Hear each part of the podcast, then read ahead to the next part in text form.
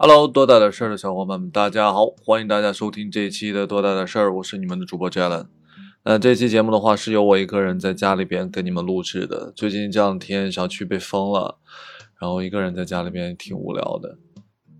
你知道，就是这人的感觉，好像就是你在一个高速的行驶的公路上面，然后突然前面有了一个很大的交通堵塞，所有的人全部被迫停下来的那一刻的时候，那一刻的焦。我不知道是不是焦虑感，就反正就会觉得我没有办法再像原来那样子很快速、高速的完成自己想要完成的事情的时候，是一种能量缺失的一种状态。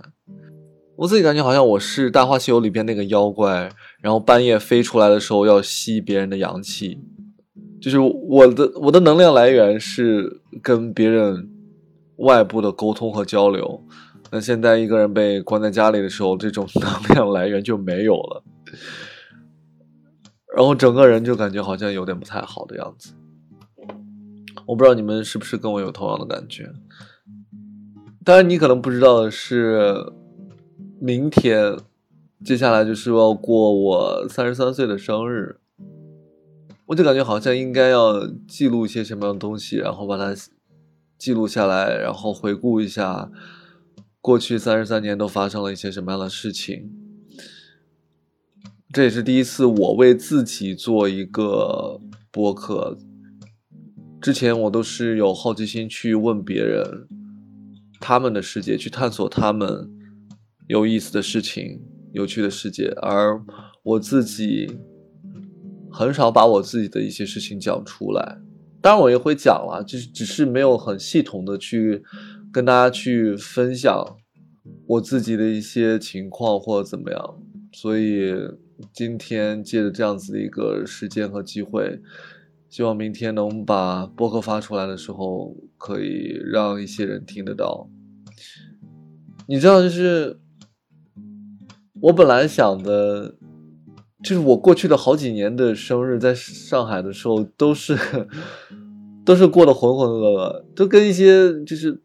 八竿子打不着的一些人过的，或者是我我我在某一些时刻里边，我觉得这种比较重要的日子的时候，好像感觉我自己身边并不是我最亲近的人跟我一块儿来过这个生日的时候，其实我会挺失落的。真的，有的时候，你你你作为我的朋友，可能听到这个时候的时候，为什么那你不找我，或者是为什么你？不跟自己的朋友一块儿来去，无论是过生日也好，还是圣诞节，还是跨年，还是其他的节日，为什么这些你不能跟着朋友一块儿去过呢？我说实话，我也不知道为什么，我感觉好像最近我在跟一个心理的理疗师在聊，他说我。内心当中，潜意识里边觉得我不值得被爱，所以有的时候，很多时候我自己对于我的这种状态的时候很难去调整。就是我在之前过生日的时候，有比如说公司里边有人给过或怎么样，那个时候我平时是一个很愿意张扬、很愿意成为焦点的。但在过生日的那一刻，我会浑身的不自在。所有的人投来我的投来目光，然后看着我的那个瞬间的时候，我觉得真的好像我不值得这样子被爱、被被照顾、被期待等等。好像在那一刻的时候，我想要找一个没有人的地方，让大家不要再看见我。这个跟我平时的做法是完全相反的。如果你对我的性格很了解的话，我愿意站在舞台的中间，我愿意站在聚光灯的下面，让所有的人看到我。而在真正大家把你作为主角，然后给你庆生的时候，那一刻我会觉得浑身的不自在。我也不知道是为什么，可能就是他说的。大家在释放出对你的爱、对你的关爱的时候，内心的某一刻会觉得好像我自己不值得、不配这份爱。这也是为什么我每次在过生日的时候，就是那些那些场景和画面已经很模糊了。但是我记得还有一次，是跟一个陌生人在一家店里边。然后吃着涮羊肉吧，应该是。然后那个时刻，他说了一些不痛不痒的话的时候，我觉得我都没有办法开口。我说这个人肯定以后都不可能是我的朋友，更不可能是我的谈恋爱的对象，就是那种感觉。就是我不想把这个事儿讲给其他的人，然后让其他的人给我一种反馈，说啊，那你要怎么怎么样？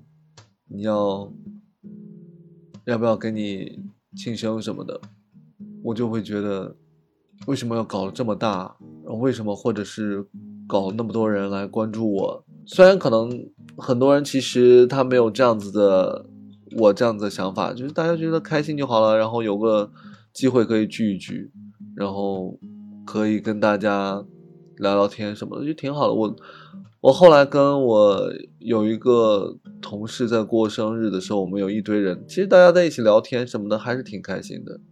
通过这样子的一个，可能接下来要一个人在家里边过生日的这种状态里边，听起来好惨呀，听起来真的好惨的这种状态来想一想，我自己过去的时间里边对于。友情、亲情和爱情，以及事业这些部分的一些自己的想法吧。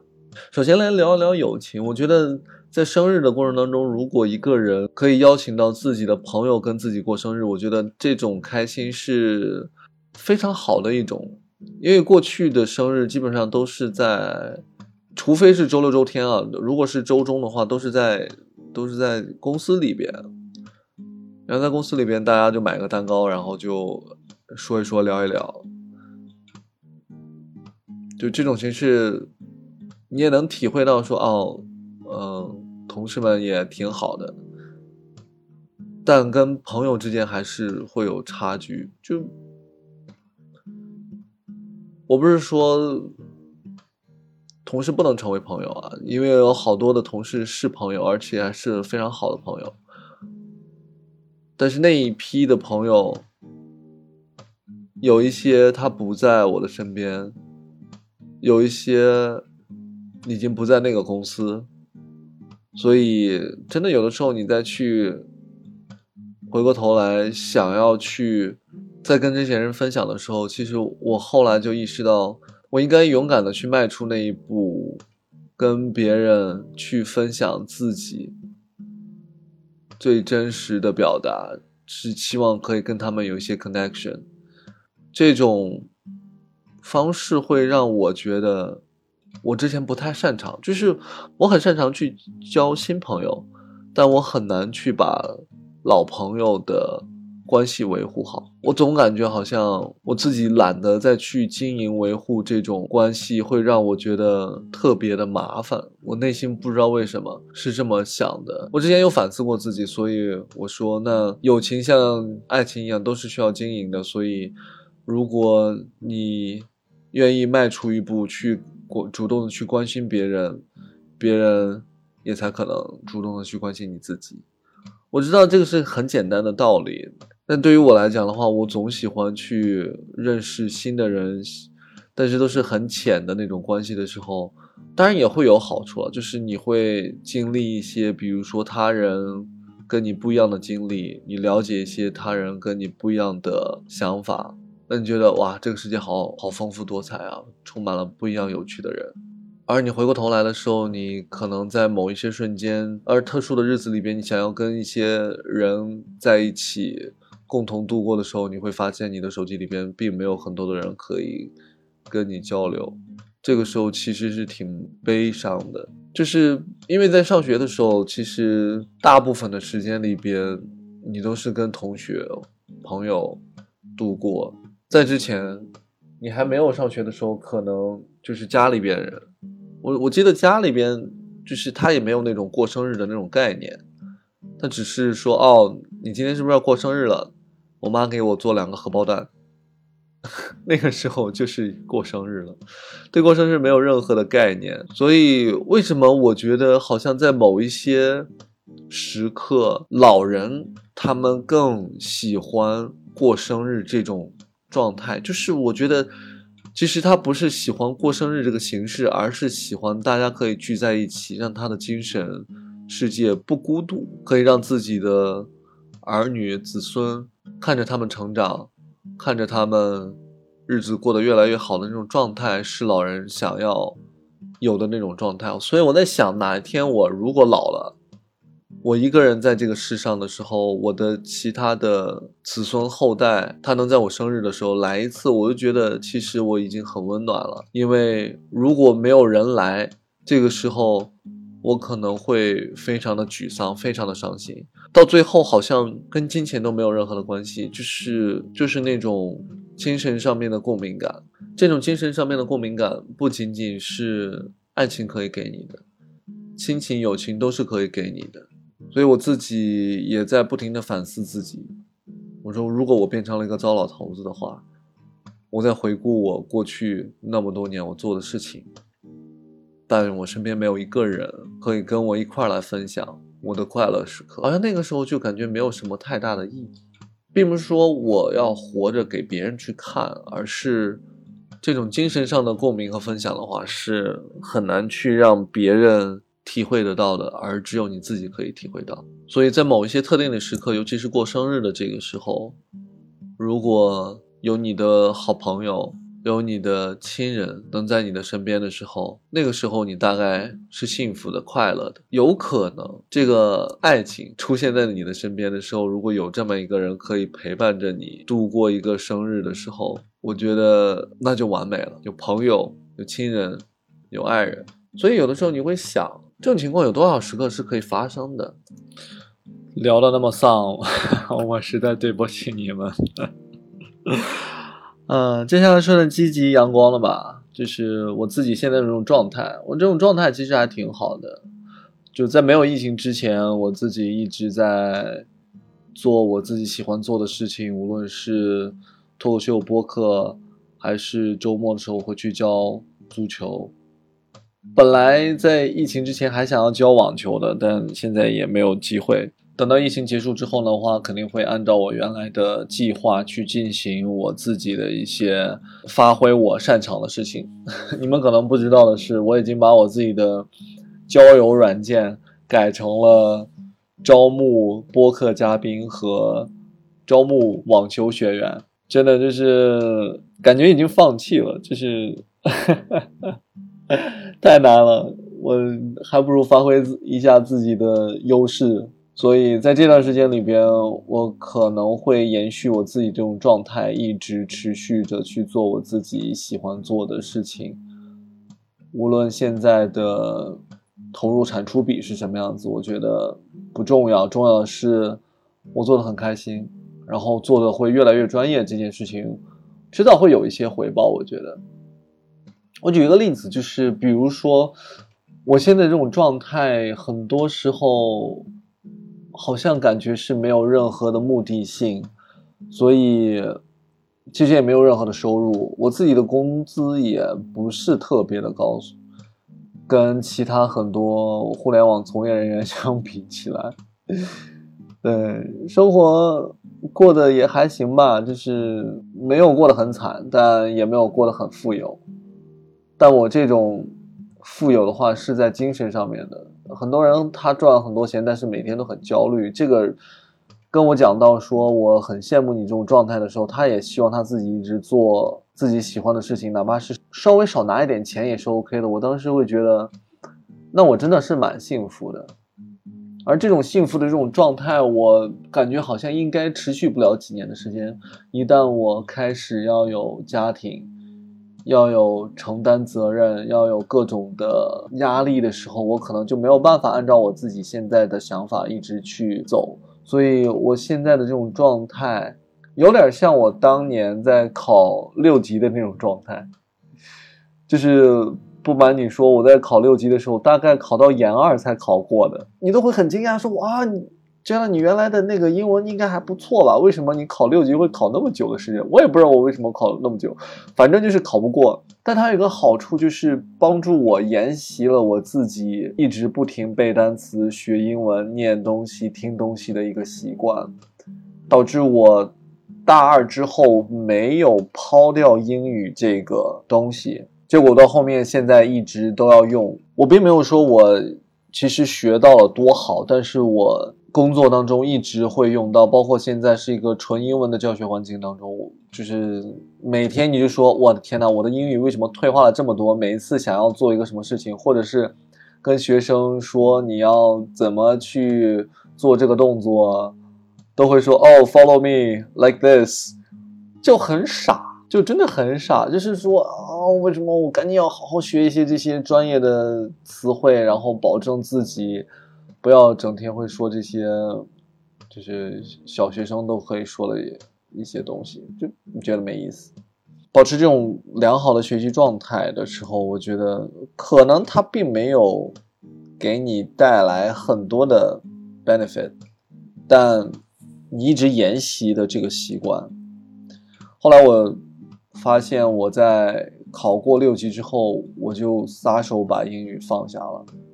结果慢慢的、慢慢的，我现在拼写单词都是一个很困难的事情，各种就拼不对，就老老老要查字典。但是你要我说的话，就是可以说，就有点像那个美国高中没有毕业，然后只能说不会写的那样的一个文盲，就像《生活大爆炸》里面的 Leonard，然后去捉弄 Penny 的前男友一样。然后说让你拼写一个什么单词，我说啊，嗯，拼不出来，就这种感觉。当然你知道，就是我们的学生确实都非常的优秀啊，就给自己有很多的一些压力，觉得啊，好像自己确实要继续 keep up 这个部分的内容，不然很容易又会遭到时代的抛弃，就变成了你眼中看到那些老师怎么觉得啊，你怎么这么落伍。的那样的一个人，我我不希望我自己是那样子的一个人，所以我想表达的是，就我现在这种没有钱的这种状态，但是一直能做自己喜欢做的事情，没有什么后顾之忧的这种状态，会让我一直不停的积蓄能量。我觉得这是一件好的事情，生命当中最好的时刻吧。我也不知道未来的日子会变成什么样子，只能。一步一步走，一步一步往前。之前还有人给我算星盘，说我的事业和财富都是满分十分，就特别有钱，特别事业特别的好。但我的亲情啊，我的感情啊，就没有像事业和财富那么的好。你在想到这件事情的时候，是不是会有点害怕？会不会变成一个？眼中只有钱，六亲不认的一个人，就一个人内心当中的自信来自于什么？它取决于到底你对什么看重。可能我自己的不自信是来源于我自己现在对我自己的财务状况的不满意，但不是说别人对我不满意，是我自己对我不满意。我只是。头抬的太高了，然后见了很多有钱人，都太有钱了，就有钱到你已经，你就觉得我天呐，人家都已经财富自由了，就这种状态的时候，你会想，我天呐，那我自己什么时候可以财富自由啊？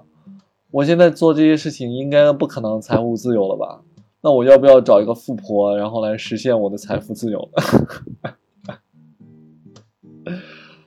就特别纠结。嗯，当然纠结的不是找富婆。如果真的有富婆的话，我是愿意的。只不过看人家富婆愿不愿意。我的纠结是在于，我到底应该是在这个年纪里边，在追求自己喜欢做的事情，还是在追求功名利禄上面的那些东西？什么东西会让你更开心，你就去做什么呢？还是当你？一旦去做了那些追求功名利禄的东西，让你短暂的开心了，但是实际上长久期间，你会反而想要回到那种非常简单的人际关系，非常简单的追求快乐，追求你的兴趣爱好，不要让别人来，因为你可能身份上面的一些。不一样而打扰到你这个事情，我觉得好像只有当你成名了之后，当你有钱了之后，你可能才会想的问题。我已经把它想了，我觉得好像我不太需要那种东西，然后让我自己整天愁眉苦脸，然后想要回到我当初的那种状态。但人都要往前走，每个人都要经历一些。时期这种蓄力的时期，都会让你不停的为你未来奠定基础。说着过生日，说着说着就变成了一个自己在为自己畅想、自己在为自己未来去打算的一个想法吧。但你可能好像感觉确实，如果在过生日的时候，你嗯。没有办法感受到幸福，或者是像我这种人的性格特点，就是我的痛苦记忆永远大于幸福快乐的记忆的时候，我在过生日的那个时候，我只能感受到我现在还没有成就什么，我现在还有什么东西没有实现的时候，我总是郁闷的、惭愧的、无奈的。灰心丧气的，让我接下来过着一个又一个的生日。我我感觉好像我很难改变我自己的这种思维方式。但如果真的有那么一个人在我的身边，可以跟我分享，他接纳了所有的这些情绪也好，这些很多不一样的东西的时候，那个时候你觉得你可能在自我的那个瞬间里边得到了一些抚慰和成长。你跟着。好像你长大的时候，你就不太愿意把你自己最不好的情绪的那一面留给别人，你只会留给自己，因为你怕给别人带来麻烦，你怕让别人的情绪不好，你怕影响到别人，影响到最后别人有些不耐烦了，别人给了你很多负面的反馈的时候，反而伤害到了你自己。所以为什么很多成年人？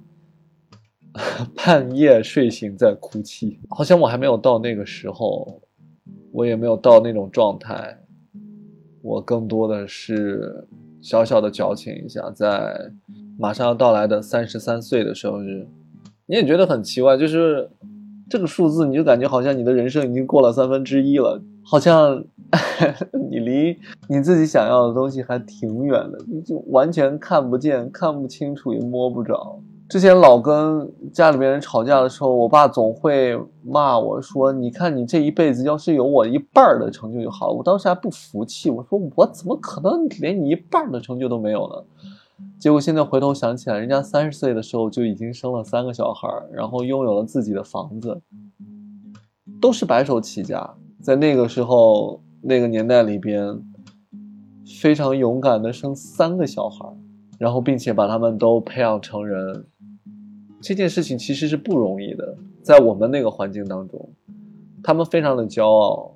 现在想起来，依然觉得是一个壮举。我们现在养一个小朋友，虽然成本上面、精力上面各种方面都有很大的要求，对家长、对于整个社会、对于培养下一代来讲，但那个时候他们有三个小朋友。然后，并且把他们都培养出来，攻读出来，确实是一件非常不容易的事情。所以回想起来，可能真的是没有人家的成就，至少目前看起来可能是没有办法超越的。等到后面再看看吧。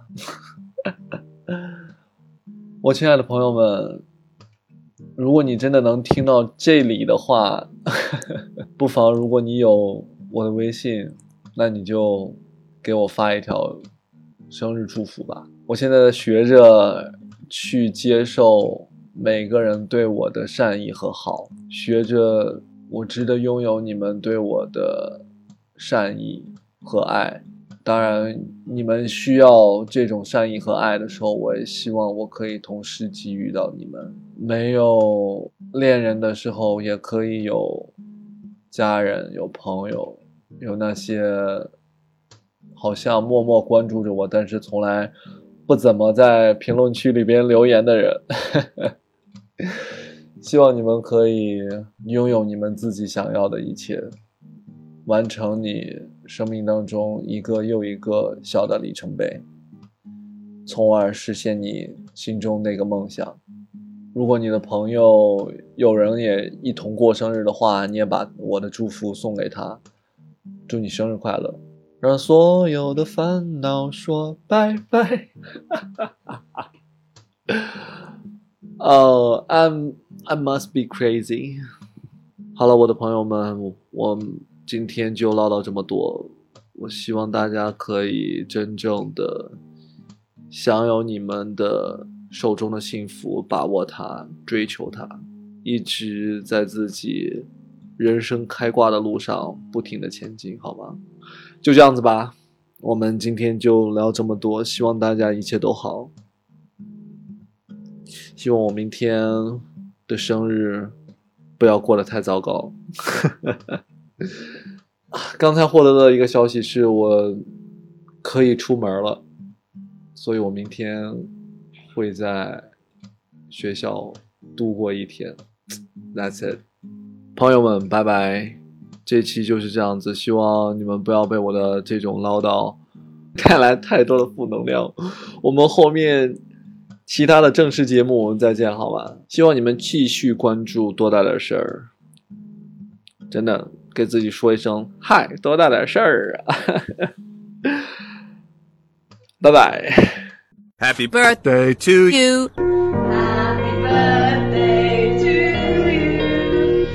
Happy birthday to you.